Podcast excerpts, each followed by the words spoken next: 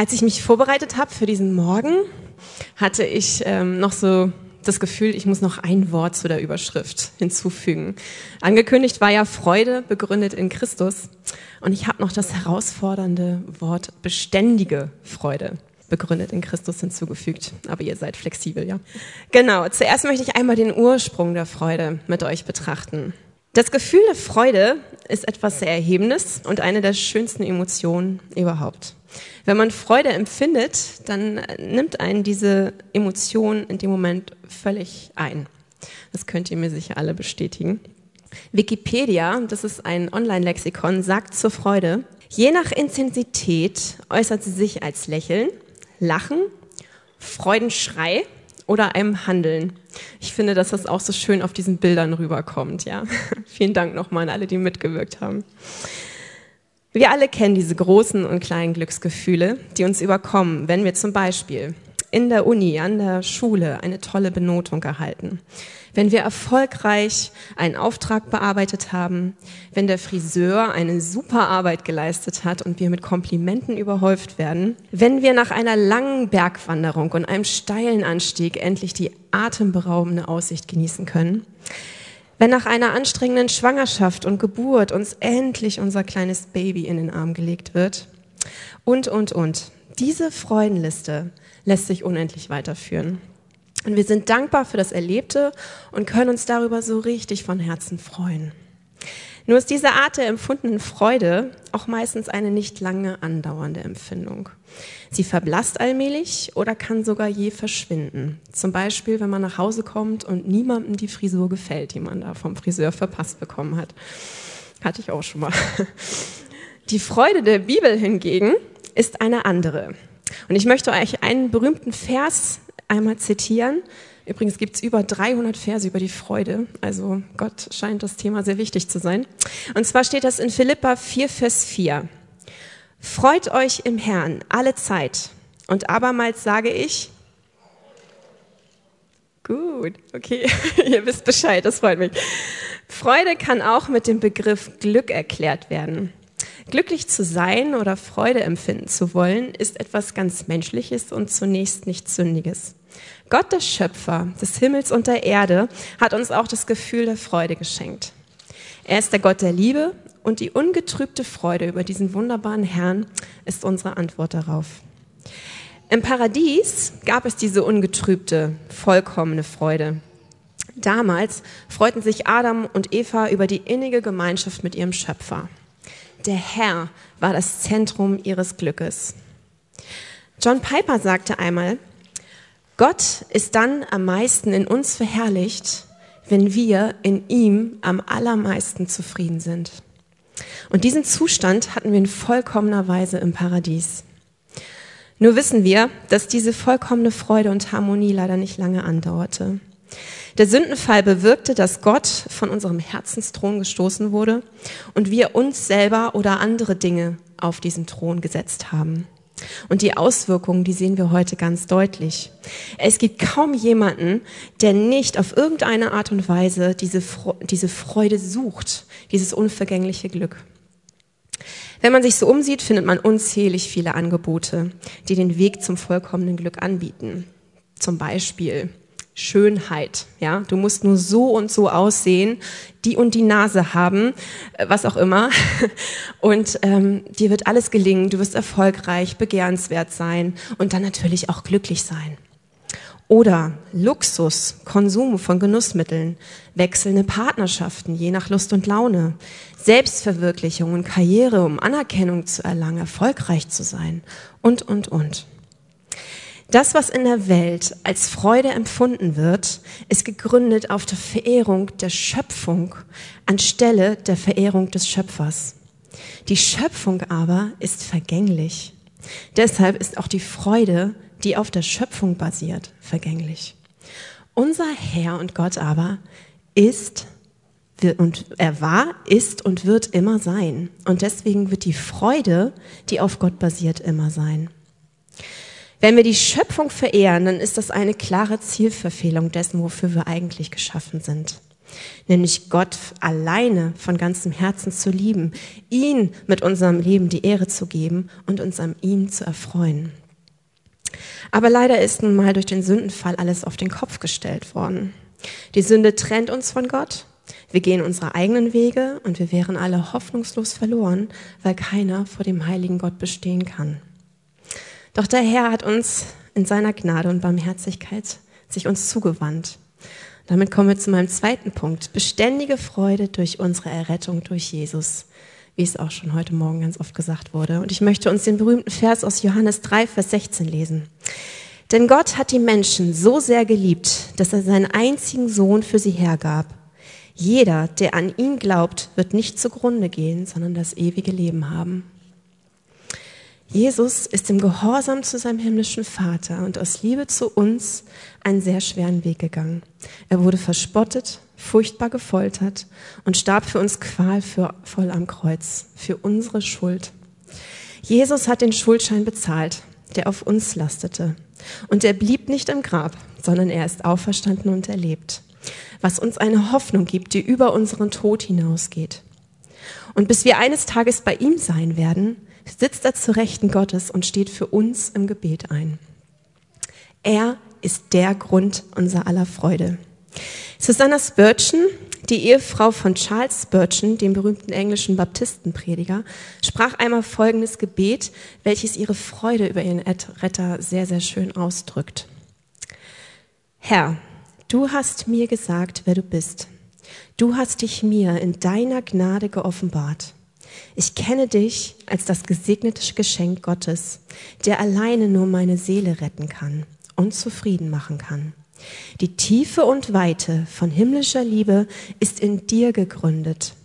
Und du hast mir nicht nur meine Nöte gezeigt, sondern auch deine ausreichende Gnade und die Kraft, mit der ich ihr begegnen kann. Ich bin der leere Sünder, du bist der volle Christus. Und selbst diese Freude über Christus ist noch erweiterungsfähig. Wir lesen in Epheser 1, Vers 3 bis 5. Gepriesen sei der Gott und Vater unseres Herrn Jesus Christus, der uns gesegnet hat mit jedem geistlichen Segen in den himmlischen Regionen Christus, wie er uns in ihm auserwählt hat vor Grundlegung der Welt, damit wir heilig und tadellos vor ihm seien in Liebe. Er hat uns vorherbestimmt zur Sohnschaft für sich selbst durch Jesus Christus nach dem Wohlgefallen seines Willens. Der heilige Gott hat uns auserwählt, dass wir seine Kinder sein dürfen. Wir sind unverdient errettet aus Gnade. Und unsere Zugehörigkeit zu Gott bekommt nochmal eine ganz große Sicherheit. Und das lesen wir in Römer 8, Vers 38, 39.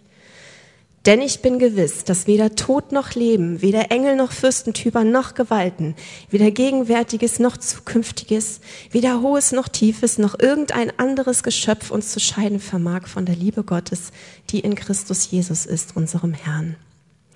Das gibt uns Frieden und eine tiefe Ruhe ins Herz. Wir sind erlöst, wir sind für immer sein. Alle Zeit.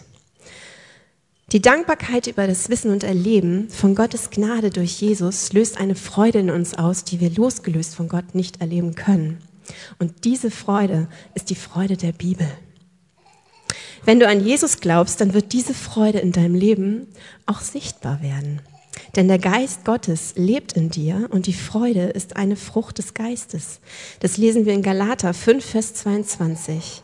Die Frucht des Geistes aber ist Liebe, Freude, Friede, Geduld, Freundlichkeit, Güte, Treue, Sanftmut, Enthaltsamkeit. Ich habe ja die Empfindung, wenn jemand zu Jesus gehört, dann leuchten die Augen so sehr. Kennt ihr das auch? Ja. Und wir sehen es nicht nur in den Augen, sondern auch die Veränderung des Herzens und des Lebens eines Gläubigen. Christus wird zum Maßstab unseres Denkens und Anhandelns und das hat Auswirkungen auf unsere Umwelt. Diese Freude und das Leben mit Jesus wird wahrgenommen und dient als Zeugnis für unsere Mitmenschen, seien es Gläubige oder noch Ungläubige. Unsere Freude über unsere Erlösung durch Christus ist die Basis für ein Leben, das Freude versprüht. Ich möchte aber noch ein paar weitere Punkte mit euch betrachten, wie wir diese beständige Freude auch festigen können. Beständige Freude durch ein dankbares Herz. Das ist mein dritter Punkt. Wir lesen in 1. Thessalonicher 5, Vers 16 bis 18. Seid alle Zeit fröhlich, betet ohne Unterlass, seid in allem dankbar, denn das ist der Wille Gottes in Christus Jesus für euch. Sich alle Zeit zu freuen, ist gar nicht so einfach und in allem dankbar zu sein auch nicht. Schnell droht die Dankbarkeit und Freude über unsere Erlösung und Kindschaft Gottes durch die alltäglichen vielen Aufgaben und Belastungen vielleicht nicht ganz zu verschwinden, aber doch erheblich zu verblassen. Und weil der Herr uns und unsere Vergesslichkeit so gut kennt, fordert er uns durch sein Wort immer wieder auf, uns daran zu erinnern und uns darüber zu freuen, was er an uns getan hat. Zum Beispiel schreibt David im Psalm 103, Vers 1 bis 5, Lobe den Herrn, meine Seele, und was in mir ist, seinen heiligen Namen. Lobe den Herrn, meine Seele, und vergiss nicht, was er dir Gutes getan hat der dir alle deine Sünden vergibt und heilt alle deine Gebrechen, der dein Leben vom Verderben erlöst, der dich krönt mit Gnade und Barmherzigkeit, der deinen Mund fröhlich macht und du wieder jung wirst wie ein Adler. Lasst uns nicht vergessen, was der Herr Gutes an uns getan hat. Ich muss mal kurz Nase putzen, Entschuldigung.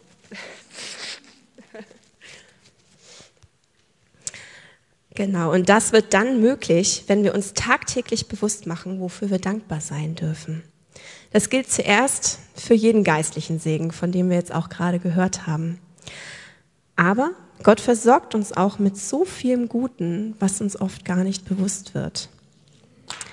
Ganz am Anfang habe ich ein paar Beispiele genannt, die sofort in uns freudige Emotionen auslösen können. Aber es gibt eigentlich immer eine Möglichkeit zu danken. Man muss nur den Blickwinkel ändern. Was meine ich damit? Dazu möchte ich einmal eine Dankesliste vortragen, die mir einmal vor einiger Zeit eine alte Kollegin und Freundin zugeschickt hat und die hat mich sehr angesprochen, deswegen möchte ich sie euch einmal vorlesen. Gedanken zum Danken. Ich bin dankbar für die Steuern, die ich zahle, weil es bedeutet, dass ich Arbeit habe und Einkommen. Für die Hose, die ein bisschen zu eng sitzt, weil das bedeutet, dass ich genug zu essen habe. Ich denke, das geht uns heute Morgen hier allen so. Für das Durcheinander und die schmutzige Küche nach einer Feier oder einem Besuch von Freunden, weil das bedeutet, dass ich von lieben Menschen umgeben war. Für den Rasen, der gemäht und die Fenster, die geputzt werden müssen, weil das bedeutet, dass ich ein Zuhause habe. Für die laut geäußerten Beschwerden über die Regierung, weil das bedeutet, dass wir in einem freien Land leben und das Recht auf freie Meinungsäußerung haben. Für die kleine Parklücke ganz hinten an der äußersten Ecke des Parkplatzes, weil es bedeutet, dass ich mir ein Auto leisten kann. Für die Frau, die in der Gemeinde hinter mir sitzt und so falsch singt, weil es bedeutet, dass ich gut hören kann. Für die Wäsche und den Bügelberg, weil es bedeutet, dass ich genug Kleidung habe für Müdigkeit und schmerzende Muskeln am Ende des Tages, weil das bedeutet, dass ich fähig bin, mich zu bewegen und zu arbeiten. Für den Wecker, der morgens klingelt, weil das bedeutet, dass mir ein neuer Tag geschenkt wird.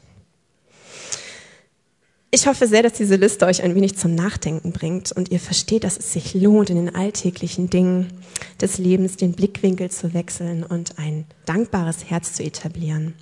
Das ist etwas, was Gott für uns fordert, von uns fordert und das auch zu Recht. Denn es geht uns so viel besser, als wie wir es verdient haben. Dankbarkeit muss in, unserer, in unserem Glaubensleben eine grundlegende Rolle spielen, um uns beständig in Christus freuen zu können. Aber das ist ja noch längst nicht alles. Das Thema heißt ja beständige Freude begründet in Christus. Und diese Freude ist auch der Ausdruck einer echten und innigen Beziehung zu ihm. Und damit kommen wir zu Punkt 4. Beständige Freude durch eine innige Beziehung zu Christus.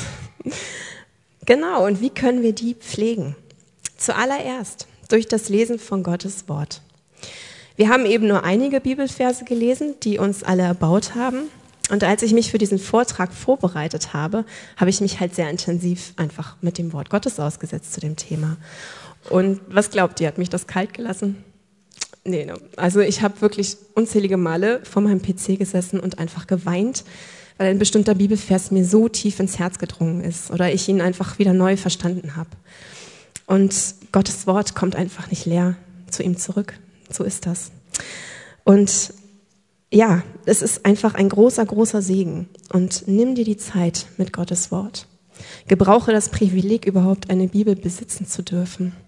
Wir leben in einem Land, wo es nicht, ja, wo es, wo es keine Verfolgung gibt, kein, kein Gefängnisaufenthalt, nur weil wir eine Bibel besitzen. Das vergessen wir sehr oft. Viele, viele Geschwister auf dieser Welt, die in, in Verfolgung leben, die wünschen sich von Herzen, im Besitz einer Bibel zu sein. Und wir haben das Privileg, sie jeden Tag in verschiedenen Übersetzungen lesen zu können. Einfach so, auch im Internet. Also lasst es uns nicht als selbstverständlich ansehen, sondern entdecke Gottes Gnade in seinem Wort, das sich durch Jesus Christus offenbart und sich wie ein roter Faden durch die Bibel zieht. Und das ist so spannend zu, zu entdecken. Und wenn wir lesen, wie Gott ist, weil er sich ja auch in seinem Wort offenbart, dann sehen wir, wie wir sind, nämlich alles andere als heilig. Und dürfen dann der Gnade, der Vergebung und Veränderung begegnen, die er in uns wirkt. Tauche ein in sein Geschenk an dich. Und so wird die Liebe, Begeisterung und Freude über deinen Herrn weiter wachsen und tiefe Wurzeln schlagen. Und wir werden sein, wie David es im Psalm 1, Vers 1 bis 3 beschreibt. Wohl dem, der nicht wandelt nach dem Rate der Gottlosen, noch tritt auf den Weg der Sünder, noch sitzt, wo die Spötter sitzen, sondern seine Lust hat am Gesetz des Herrn und in seinem Gesetz, Achtung, forscht Tag und Nacht herausfordernd. Der ist wie ein Baum gepflanzt an Wasserbächen, der seine Frucht bringt zu seiner Zeit und dessen Blätter nicht verwelken und alles, was er macht, gerät wohl. Das ist eine wunderbare Verheißung. Wie kann ich die Beziehung noch pflegen? Durch Gebet. Wir haben vorhin gelesen, betet ohne Unterlass. Das Gebet ist die gemeinsame Zeit mit unserem Herrn. Hier dürfen wir ihn loben, danken, Vergebung erlangen, alles loswerden, was uns bedrückt. Wir dürfen Fürbitte tun und alle unsere Sorgen auf ihn werfen. Diese innige Gemeinschaft mit ihm ist teuer erkauft durch den Tod Jesu am Kreuz. Lasst uns auch dieses Geschenk nicht entgehen. Und meine Erfahrung ist, dass mein so häufig unruhiges Herz ruhig wird in ihm. Denn wenn ich auf ihn schaue, weiß ich, dass er so viel größer ist als meine Probleme ich weiß dann, dass er regiert und für mich sorgt. Und das lässt meine Freude im Herrn in dem Moment quasi übersprudeln. Ja. Was kann ich noch tun? Komm in die Gemeinde. Die Gemeinde ist der Ort, wo das Wort Gottes gelehrt wird. Hier findet Auferbauung und Ausrüstung für unseren Alltag statt. Es ist der Ort der Anbetung und die Gemeinschaft der Glaubensgeschwister. Es ist der Ort der Anbetung Entschuldigung, habe ich schon gelesen. Wir sind ein Leib in Christus und brauchen die Lehre, das Ermahnen und das gemeinsame Gebet und das Dienen an und miteinander. Und diese Gemeinschaft macht so viel Freude, denn wir alle haben unser Leben auf den Fels gebaut.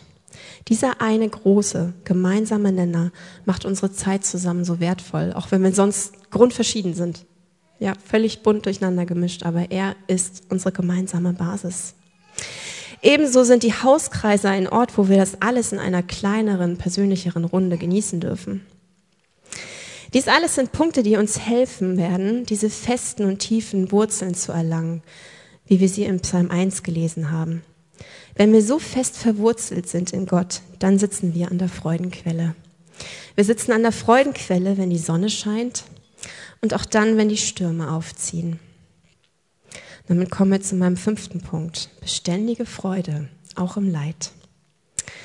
Wenn die Sonne scheint, also in den guten Zeiten, ist es besonders einfach, Dankbarkeit und Freude zu empfinden. Doch dann gibt es diese Zeiten, die uns meistens überraschend überkommen, wie eine Flutwelle. Es sind die Zeiten der Not, der Dürre, der Hilflosigkeit, Verzweiflung, Traurigkeit und Angst. Es ist das Tal der finsteren Todesschatten, wie es David in Psalm 23 beschreibt. Eine, eine Zeit des Leidens. Und Leid hat so viele Gesichter, wie zum Beispiel Einsamkeit aus den unterschiedlichsten Gründen, finanzielle, existenzielle Nöte, der Tod eines geliebten Menschen, der Ehebruch des Ehemannes, schlimme chronische Schmerzen, schwere Krankheit, vielleicht sogar eine unheilbare Kinderlosigkeit, schwierige Arbeitsverhältnisse und Mobbing, Misshandlung, Süchte, die das eigene oder das Leben von anderen aus der Familie beherrschen. Und auch diese Liste lässt sich noch viel, viel weiterführen. Wenn Leid kommt, steht oft dieses einzige Wort im Raum. Warum? Warum gibt es Leid? Einige Antworten können wir aus der Bibel ableiten. Wir haben vorhin gehört, dass wir in einer gefallenen Welt leben. Die paradiesischen Zustände sind mit dem Sündenfall verschwunden. Statt Gott von ganzem Herzen zu lieben, seine Ehre zu suchen und uns an ihm alleine zu erfreuen, beherrscht die Sünde unser Herz und äußert sich in Selbstliebe, Egoismus, Hass, Habgier, Stolz und viel mehr. Und das hat Auswirkungen auf die Welt, in der wir leben. Krieg ist nur eines von vielen, vielen Beispielen. Statt ewig zu leben, sind Krankheiten und Schmerzen und der Tod in unser Leben gekommen. Und Gott sagt auch in seinem Wort, dass wir uns nicht wundern sollen, wenn wir Leid erfahren. Es gehört auch zu Gottes Plan für uns. Im 1. Petrus 4, Vers 12 und 13 steht, Geliebte, lasst euch die unter euch entstandene Feuerprobe nicht befremden, als geschehe euch etwas Fremdartiges, sondern je mehr ihr der Leiden Christi teilhaftig seid, freut euch, damit ihr auch bei der Offenbarung seiner Herrlichkeit frohlocken könnt. Leid ist ein Teil unseres Lebens. Wir nehmen dann Anteil an dem Leiden Christi. Wir dürfen uns nicht wundern, wenn uns als Christen Leid zustößt, denn Gott lässt dies ganz offensichtlich zu. Jetzt fragen vielleicht einige, aber warum? Und das lesen wir in Römer 8, Vers 28. Wir wissen aber, dass denen, die Gott lieben, alle Dinge zum Besten dienen, denen, die nach seinem Ratschluss berufen sind. Alles dient uns zum Besten. Und mit alles ist auch alles gemeint. Alles dient dazu, dass wir Christus ähnlicher werden sollen. Mit Gott und seinem Plan für unser Leben wird das Fragewort warum zu dem Fragewort wozu. Wozu möchte Gott Leid gebrauchen? Joni Erickson Tada ist eine Frau, die wirklich leidgeprüft ist denn sie sitzt seit dem 17. Lebensjahr querschnittsgelähmt und tagtäglich mit großen Schmerzen im Rollstuhl. Inzwischen ist sie auch schon 69. Sie sagte einmal zu der Frage, wozu? Gott gebraucht Leid, um unsere Leben von Sünde zu säubern, um unsere Bindung zu ihm zu stärken, um uns von seiner Gnade abhängig zu machen, um uns mit anderen Gläubigen fest zu verbinden um unser Urteilsvermögen wachsen zu lassen, um unsere Sensibilität zu fördern, um unseren Geist zu disziplinieren, um unsere Zeit weise einzusetzen, um unsere Hoffnung größer werden zu lassen. Er bewirkt, dass wir Christus besser kennenlernen. Er schenkt Sehnsucht nach Wahrheit.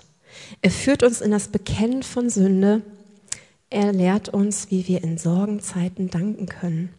Er lässt unseren Glauben wachsen und stärkt unseren Charakter. Wir dürfen Gott vertrauen, dass er einen Plan hat, keinen Plan B oder C. Nein, Gott macht keine Fehler. Bei ihm ist es immer Plan A. Was können wir also tun, um diese beständige Freude zu erleben, wenn uns Leid begegnet?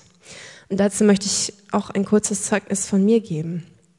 Ich habe vor sechs Jahren mein drittes Kind zur Welt gebracht und nach der Geburt bekam ich immer häufiger Rückenprobleme, die sich zu dauerhaften Schmerzen entwickelten.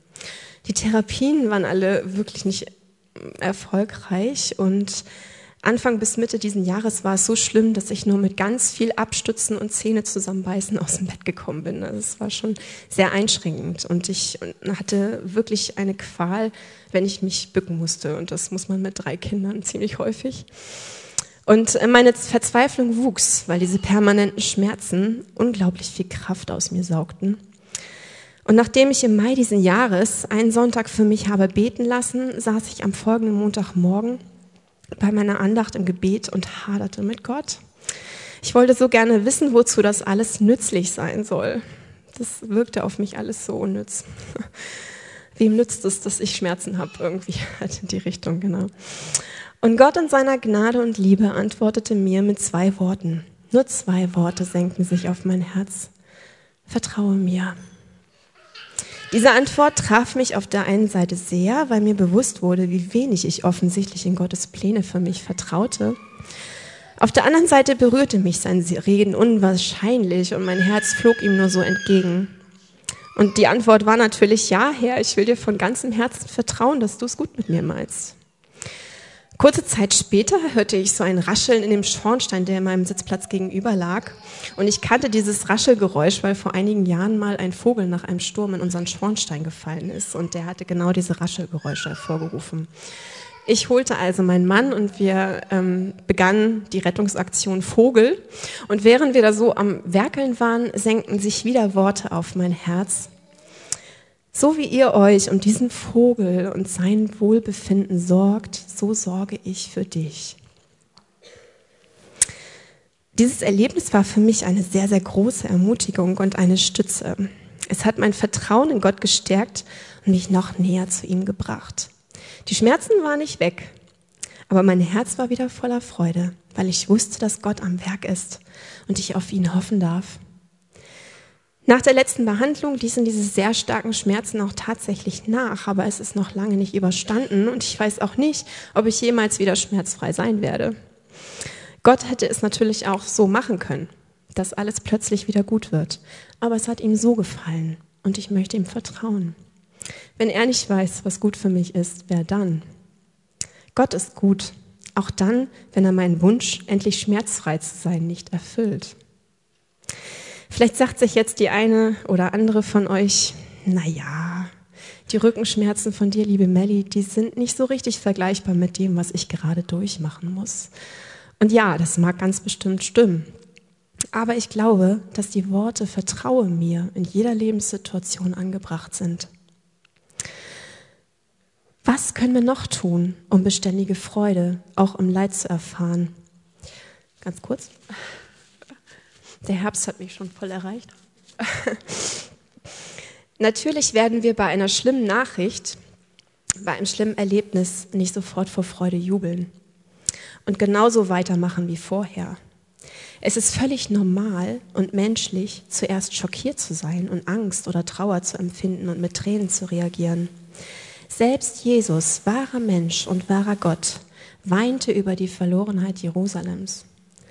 Diese Gefühle sind uns von Gott gegeben, also menschlich, und keiner muss sich dieser Gefühle und, Gefühle und seiner Tränen schämen.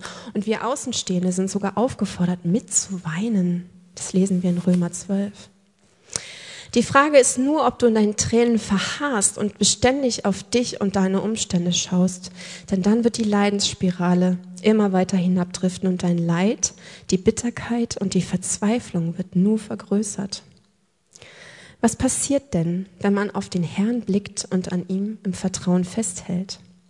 Das lesen wir in Jesaja 40, Vers 31. Die aber auf den Herrn harren, kriegen neue Kraft, dass sie auffahren mit Flügeln wie Adler, dass sie laufen und nicht matt werden, dass sie wandeln und nicht müde werden. Der Herr schenkt uns die Kraft, die wir brauchen, um eine Zeit des Leidens durchstehen zu können. Ein Mann und seine Frau, von denen ich euch erzählen möchte, haben genau das erfahren. Es ist die bewegende Geschichte der Entstehung eines alten Liedes, das noch heute gesungen wird und ein großer Trost für alle Gläubigen geworden ist, damals wie heute. Die Geschichte geht wie folgt. Im Jahre 1871 wird die Stadt Chicago durch ein schweres Feuer verwüstet. Rund 300 Menschen verlieren ihr Leben und über Hunderttausende ihre Heimat. Ein Opfer dieser Katastrophe ist Horatio Gates Spafford. Er verliert bei diesem Brand sein gesamtes Kapital. Als Anwalt hat er in Immobilien investiert, die nun nicht mehr existierten. Doch weitaus schlimmer für ihn ist, dass ebenfalls sein einziger Sohn in diesem Inferno stirbt. Trotzdem setzt er sich für die Menschen der Stadt ein, die wohnsitzlos, verarmt und verzweifelt sind. Nach etwa zwei Jahren will er mit seiner Familie eine Reise nach England unternehmen, um später Europa zu bereisen. Spafford wird aber durch einen Geschäftstermin aufgehalten und schickt seine Frau und seine vier Töchter mit dem Schiff voraus. Dieses Schiff kollidiert mit einem englischen Segelschiff. Es sinkt innerhalb kürzester Zeit. Seine vier Töchter sterben.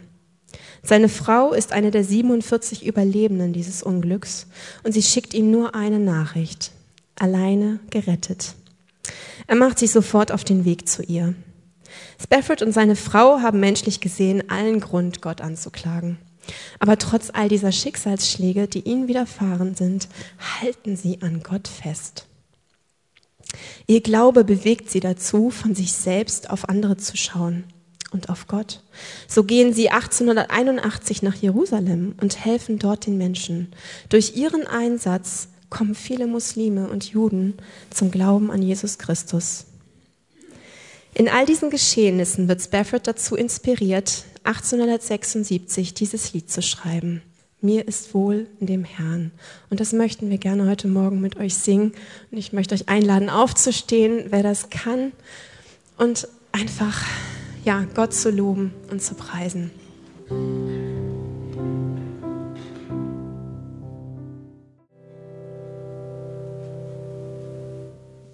Dankeschön. Ihr dürft euch wieder setzen. Ihr Lieben, ich bin davon überzeugt, dass Spafford dieses ermutigende, Christuszentrierte und trostspendende Lied nicht geschrieben hätte, wenn seine Frau und er nicht all diese furchtbaren Erlebnisse gehabt hätten. Er hat es bestimmt auch unter Tränen verfasst. Aber das zeigt nur, wo sein Herz war, nämlich ganz nah bei seinem Retter Jesus. Das Leid hat ihn nur noch näher zu ihm gebracht.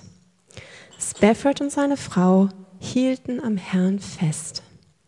Und er schenkte ihnen Trost und Kraft und gebrauchte ihr Leid auf wunderbare Weise zum Segen für andere.